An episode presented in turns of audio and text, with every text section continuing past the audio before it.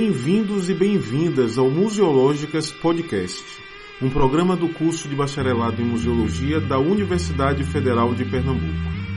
Este podcast é mantido por professores e estudantes ligados aos grupos de pesquisa Museológicas e Curupiras, ao Laboratório de Estudos Avançados em Cultura e ao Observatório de Museus.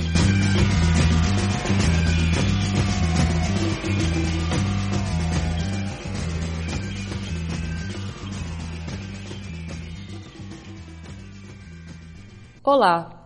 Este programa é a quarta e última parte da mesa por ocasião da 17ª Semana Nacional de Museus, que foi realizada no dia 16 de maio de 2019 no Departamento de Antropologia e Museologia da Universidade Federal de Pernambuco. O objetivo da mesa, que foi composta pelos professores Alex de Jesus, Hugo Menezes, Daniel Vieira e Francisco Sabarreto foi visitar livremente o livro Espelho das Cidades, de Henri Pierre Jodi.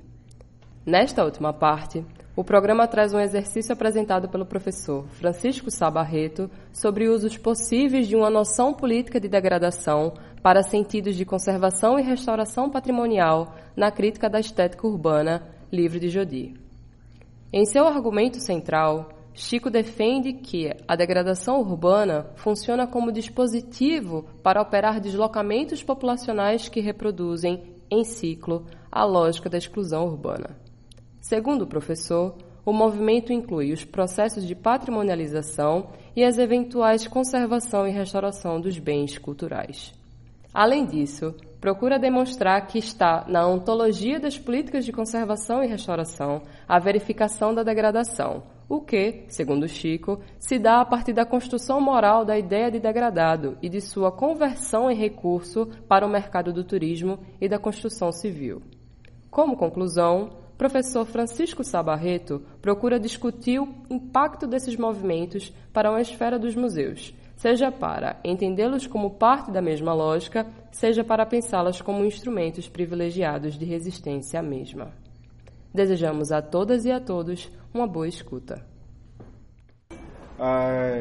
Bom, é, eu quero dizer também que a minha fala é um passeio, um passeio livre pela discussão de Jodi, e eu fui tão infiel a Jodi quanto fui a Rússia no ano passado, e eu digo isso para dizer que montei a fala toda para pensar a cidade do Recife especificamente, ou para pensar a cidade brasileira especificamente, de modo que eu, eu me dei o direito de me desamarrar bastante das, das fidelidades categóricas, da, de uma fidelidade conceitual ao que Jodi está oferecendo, usando Jodi como, como mote e como uma referência, é, obviamente presente na discussão que eu montei, mas apenas como auxiliar para o conjunto de reflexões que eu, que eu, eu trago para cá, o que também não deixa de ser um exercício do conjunto de, de questões que eu venho desenvolvendo na, nas minhas pesquisas de, de, desde o final de 2014 para cá.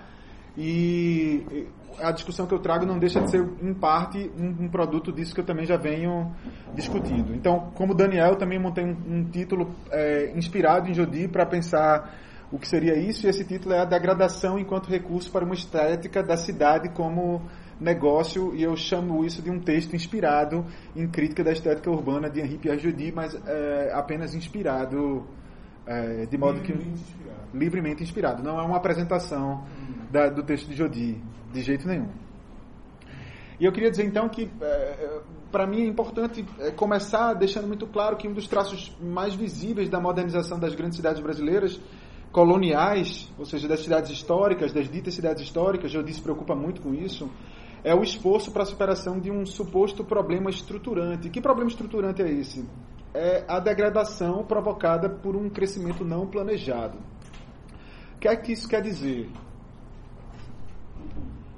que é quase consenso que as cidades mais antigas do país é, nasceram e viveram seu primeiro crescimento sem o devido planejamento. E isso terminou resultando em zonas inteiras muito empobrecidas e desabastecidas dos modernos serviços básicos. Isso não quer dizer que as novas cidades também não vivem isso, mas é, é muito comum encontrar uma narrativa sobre as cidades mais antigas do Brasil como cidades que têm problemas estruturais que remontam à sua experiência colonial. O fato, porém, é que esse adensamento populacional nas grandes cidades, na verdade, é uma característica apenas do século XX. Em 1880, por exemplo, apenas 8,9% da população vivia nas cidades. O Brasil era um país de tradições econômicas ruralistas e não deixa de ser ainda, mas é, com, com peculiares modificações e concentrava também nessas zonas rurais os seus centros de poder. Essa característica diz muito sobre o nosso projeto de, de sociedade. Em 2015, mesmo depois de um conjunto de políticas de reversão do êxodo rural, que foi um fenômeno muito evidente nos anos 70 e 80 aqui no Brasil, a população urbana do Brasil era de 85%. Isso ajuda a gente a concluir que as ditas zonas degradadas das grandes cidades históricas brasileiras não nasceram junto com as cidades, pelo menos não necessariamente. Ou se nasceram, elas não têm uma origem epidêmica, ou seja, elas não são é, e não foram fenômenos incontroláveis. Nesse sentido, a minha intenção nesta fala de hoje é tentar entender o que é que essas zonas significam, se elas não são uma epidemia, como mais normalmente a gente compreende. Ou seja, eu quero discutir o que significa a degradação urbana se ela não é resultado de um movimento de grande empobrecimento das zonas urbanas que escapou ao controle dos governos. Ou seja, se ela não é algo que os governos não conseguiram controlar ao longo do tempo, o que é que ela é? Jodi certamente pode me ajudar nesse exercício. Não exatamente porque ele é um autor que investiga o conceito ou uma semântica semântica aí como campo ampliado de significados. Da degradação, ou seja, ele não é um cara que estuda degradação, mas exatamente pelo contrário, ou seja, é pelo esforço dele para tentar entender o que significa uma estética urbana que está montada sobre a recusa do degradado. Como a estética urbana das cidades históricas se construíram a partir da rejeição do degradado uma estética urbana que não admite uma determinada característica arquitetônica por entender essa característica como feia. E essa característica, essa, essa má característica das cidades, não podem compor a imagem da cidade. Mas isso não é, não é tudo. Esse movimento não se trata de uma rejeição do que não se considera belo. Se for só isso, então é necessário entender como é que funciona o conjunto de sentidos do que é esse belo na cidade. Eu não tenho condições aqui de explorar é, com o devido cuidado esse debate, mas sem mais delongas retóricas, e seguindo Jodi, eu diria que. Pode ir, Samuel. O belo é um recurso, um dispositivo para operar uma série de políticas da representação da vida na e da vida da cidade. Então, eu estou afirmando que o belo é, como os colegas, os amigos já citaram aqui anteriormente, um dispositivo. Um dispositivo que opera representações políticas. É esse sentido de beleza estética que orienta a maquinaria patrimonial, não só a estética urbana, a maquinaria patrimonial como um todo. A grande crítica de Jodi ao patrimônio como uma categoria se dá exatamente por entendê-lo como um léxico, como um, um, conceito que sistematiza um tipo de representação da cultura. No caso da cidade, uma estética urbana orientada pela conservação patrimonial que Jodi critica representa um esforço sistemático para produzir uma compreensão específica de uma cultura urbana. Essa compreensão específica não admite signos, formas, cores, diagramas de representação que estão fora da sua projeção do belo. Ele não admite, como parte da narrativa oficial da cidade, aquilo que está fora desse diagrama, aquilo que não é considerado belo. Para Jodi, então, as políticas para uma conservação patrimonial das cidades históricas europeias são alimentadas e, ao mesmo tempo, alimentam um espírito restaurador que precisa ser mencionado. Essa restauração não representa somente o desafio de recuperar edifícios degradados. Essa restauração diz respeito à retomada de uma ordem para a cidade que está em vias de ser superada, ou simplesmente que corre riscos de ser esquecida. Trata-se da cidade narrada pelas elites e seus signos patrimoniais. Construções grandiosas, deslocamentos populacionais, signos representativos da história oficial das batalhas vencidas, isso define essas cidades que precisam ser restauradas. Jadi identifica o museu como um importante ator nesse processo. Seria o museu quem constrói pontes entre um passado que não pode ser abandonado e um presente que não admite outras orientações estéticas. Não é por acaso que alguns importantes museus do século XX ocuparam e ocupam ainda casarões, palácios, grandes edifícios de um mundo que não podia deixar de se fazer politicamente presente. para ilustrar, eu trouxe dois exemplos. O Museu Nacional do Rio de Janeiro, o falecido. falecido Museu Nacional do Rio de Janeiro, e o Museu do Estado de Pernambuco. O Museu Nacional foi criado por Dom, Dom João VI em 1818, tendo sido instalado no Campo de Santana, na Praça da República, no centro da cidade. Mudou de lugar em 1892. Ele foi transferido para o Palácio de São Cristóvão, na Quinta da Boa Vista, edificação dos primeiros anos do século XX, uma, uma edificação que, que foi modificada nos primeiros anos do século XX, e que tinha abrigado Dom João, Dom Pedro I e Dom Pedro II. Originalmente, esse edifício tinha pertencido a Elias Antônio Lopes, que era um comerciante de escravos, que tinha feito fortuna com o tráfico negreiro e que doou o palácio quando da transferência da família real para o Brasil. O Museu do Estado, eh, o Museu do Estado de Pernambuco, criado por ato em 1929, foi instalado na cúpula do Palácio da Justiça em Recife em 1930. Em 1940, ele foi transferido para um palacete no bairro das Graças, construção do século XIX, e que havia pertencido a doutor Augusto Frederico de Oliveira, filho do Barão de Beberibe. O que é que eu posso dizer sobre isso, meus amigos? Que a memória do museu tem nome e sobrenome. E ela tem título de nobreza também. Né? Essa é a crítica de Jodi à razão patrimonial da conservação nas grandes cidades históricas europeias. E, por tabela, aqui nessa fala, nas brasileiras também. Mas onde a gente pode localizar a discussão sobre degradação nessa reflexão de Jodi? Porque por enquanto ela não aparece aí. O ponto que eu desejo defender aqui é o de que o reconhecimento de zonas degradadas das grandes cidades é uma importante etapa, talvez até a principal das etapas, para a mobilização e reprodução das tecnologias de conservação e restauração. O que eu quero dizer é que o ponto de partida ontológico da restauração e da conservação é a verificação da degradação. Está na ontologia da restauração e da conservação a verificação da degradação. Isso parece óbvio e parece muito simples, mas não é. É muito importante. Não há sentido em restaurar aquilo que não é projetado como degradado. A questão mais importante aqui, então, não é o que deve e o que não deve ser conservado ou restaurado nas grandes cidades brasileiras, mas quais são e como operam as tecnologias de produção do degradado. Como produzimos politicamente o degradado em oposição ou como refúgio ao belo? Nos anos 30, vamos falar de Recife. Nos anos 30 do século 20, aproximadamente 67% das edificações de Recife eram de mucambos, distribuídos entre muitas palafitas e casebres. O número nos choca pela sugestão da epidemia que eu tentei rejeitar no início dessa fala aqui. Choca porque isso significa dizer que dois terços das edificações da cidade estariam aquém daquilo que estavam planejando para a cidade. Choca por isso? A resposta mais imediata é que sim, choca exatamente por isso.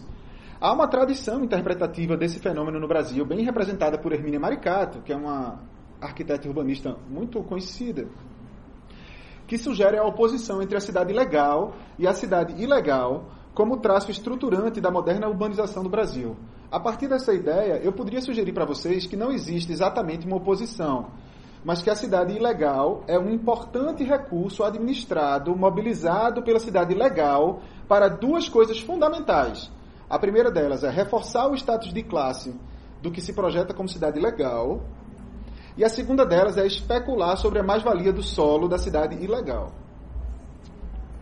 O que eu quero dizer com isso é que a manutenção da cidade ilegal, das zonas degradadas da cidade, serve às tecnologias de conservação da desigualdade na cidade brasileira, por negar a copresença do pobre na cidade das elites, ou seja, por reforçar lógicas de distinção através de barreiras espaciais definidas esteticamente o degradado está fora. Mas isso não é tudo. A construção política do degradado também serve a um segundo propósito, que é igualmente importante, é, que é o propósito da especulação sobre o valor do solo ilegal. O Urban Displacement Project que é um projeto de pesquisa desenvolvido em algumas universidades americanas, coordenado por uma equipe da Universidade da Califórnia, Berkeley, sugere um conceito que nos ajudará bastante a compreender esse processo. É o conceito de redlining. Redlining é a demarcação estratégica de uma região da cidade como zona degradada, a fim de convertê-la em objeto da especulação do mercado imobiliário. Não é simplesmente um movimento do mercado apoiado pela gestão pública, o que já seria chocante. É a própria gestão pública operando a favor dos interesses de uma economia da remoção populacional e da mais-valia do solo urbano. Então, a gente pode dizer que o ponto de partida do negócio da gentrificação é a demarcação estratégica de um conjunto urbano como um conjunto degradado. Para que isso aconteça, toda uma economia moral é mobilizada.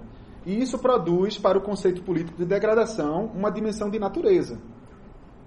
Ou seja, mesmo os grupos pobres da cidade podem produzir e reproduzir discursos que produzem uma condição de natureza para as zonas politicamente construídas como degradadas. Eu posso, então, ainda seguindo Jodi, sugerir que a cidade, como produto da estética da conservação patrimonial, de alguma forma repudia moralmente a zona degradada?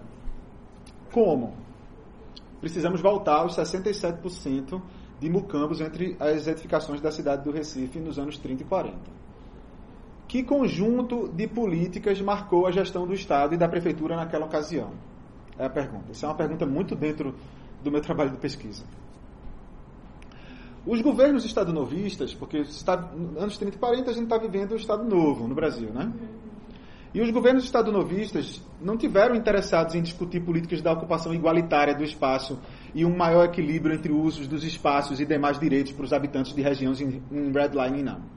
Pelo contrário, o principal recurso para utilizar a remoção como solução para aquele conjunto de edificações foi produzir o Mucambo como paradigma da degradação urbana em uma Recife que se projetava moderna. A Liga Social contra o Mucambo foi o grande dispositivo para fazer isso. A Liga foi um grupo montado a partir do discurso religioso para remover populações estratégicas da cidade rumo às novas periferias do Recife. Então, o caminho dos grandes montantes investidos até a requalificação é muito mais longo do que a gente normalmente pensa. A etapa do meio entre os dois polos dessa, desse caminho é a produção moral do degradado. Não só em Recife. O resultado dessa conexão tripla, especulação, degradação, requalificação, que é constituinte da gentrificação, é a condenação à morte de um tipo específico de comunidade. Que comunidade é essa?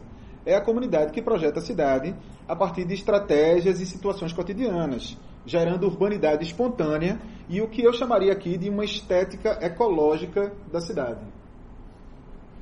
Vejamos novamente o caso do Recife como referência.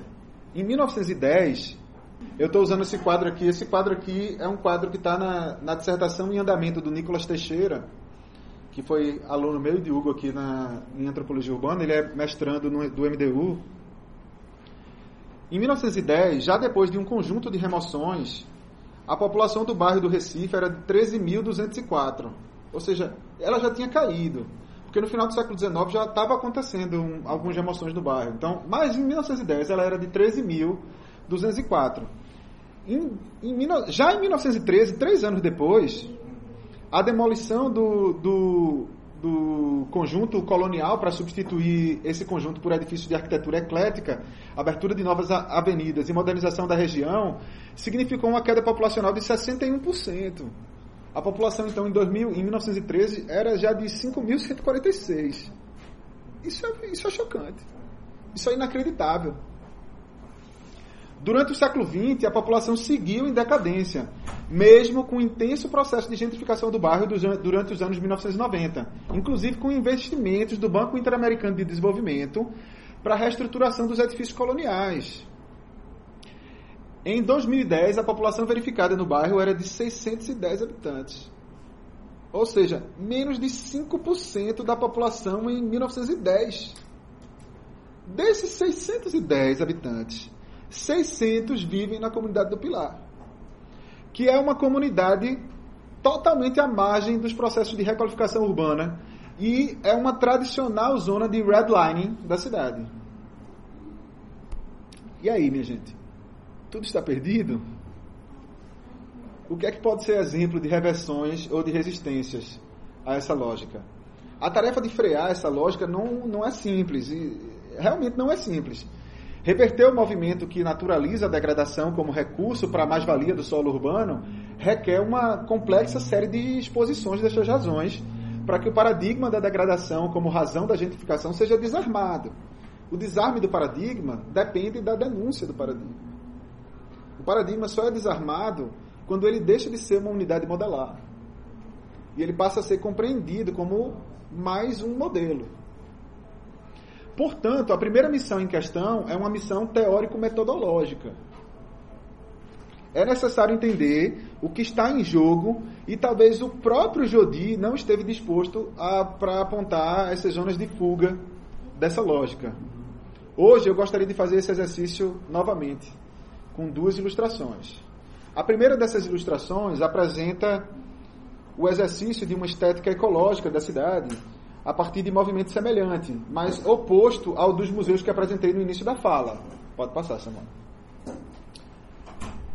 é o caso do Museu da Abolição, em Recife, aqui em Recife.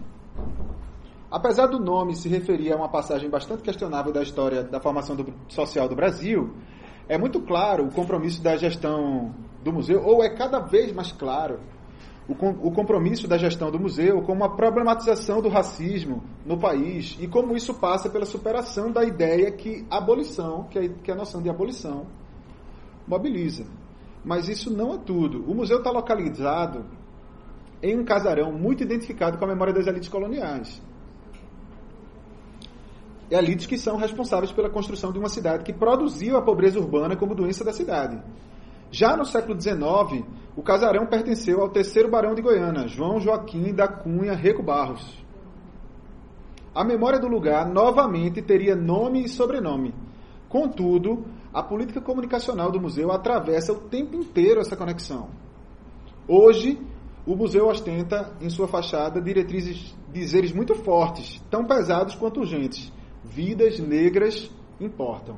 A segunda ilustração com a qual eu gostaria de encerrar esta fala é a do Museu das Remoções, no Rio de Janeiro. O coletivo de moradores da Vila Autódromo, que é também uma região de redlining da cidade, parece compreender muito bem a necessidade da crítica à lógica das remoções, tomando a reversão de um tipo de conservação patrimonial como referência. O Museu das Remoções é um museu que tem a rua como sede. O projeto se apresenta como museu a céu aberto. E a sua razão, a única razão do museu, é a denúncia do paradigma da degradação. O nascimento do projeto está muito ligado às resistências ao conjunto de obras da Rio 2016, o que mais uma vez demonstra como os grandes eventos e os grandes programas de requalificação raramente envolvem inclusão sem remoção de grupos pobres.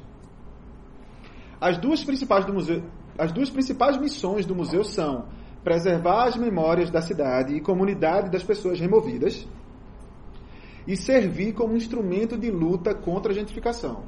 Tá lá, viu? Não são deduções minhas, não. Tá na missão do museu, no site deles. Para além da profanação da maquinaria patrimonial que o Museu da, da Abolição produz, o Museu das Remoções representa o desafio de um paradigma em rasura mesmo. Ele assume a necessidade de rasurar o paradigma da degradação como missão um projeto nitidamente de teoria e método distoante dos sentidos hegemônicos da cidade contemporânea. Um projeto que opera a partir das interferências críticas a uma estética urbana comprometida com a narrativa das elites. Eu, então, nesse aspecto, gostaria de, de, de encerrar essa fala, em primeiro lugar, agradecendo a paciência de todos e citando e, ao mesmo tempo, editando a epígrafe do museu. O desafio de reverter o paradigma da degradação é pensar a memória que resiste ao silenciamento do subalterno e, e a memória que, que, que produz a mudança social como missão não pode e não deve ser removida. É isso, né? Basta, chega. Muito obrigada.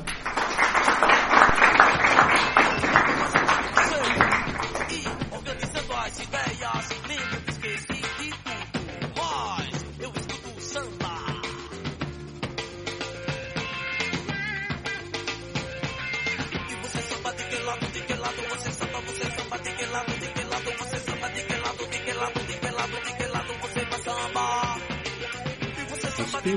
musicais deste programa são composições de Chico Sainz e Nação Zumbi. Samba,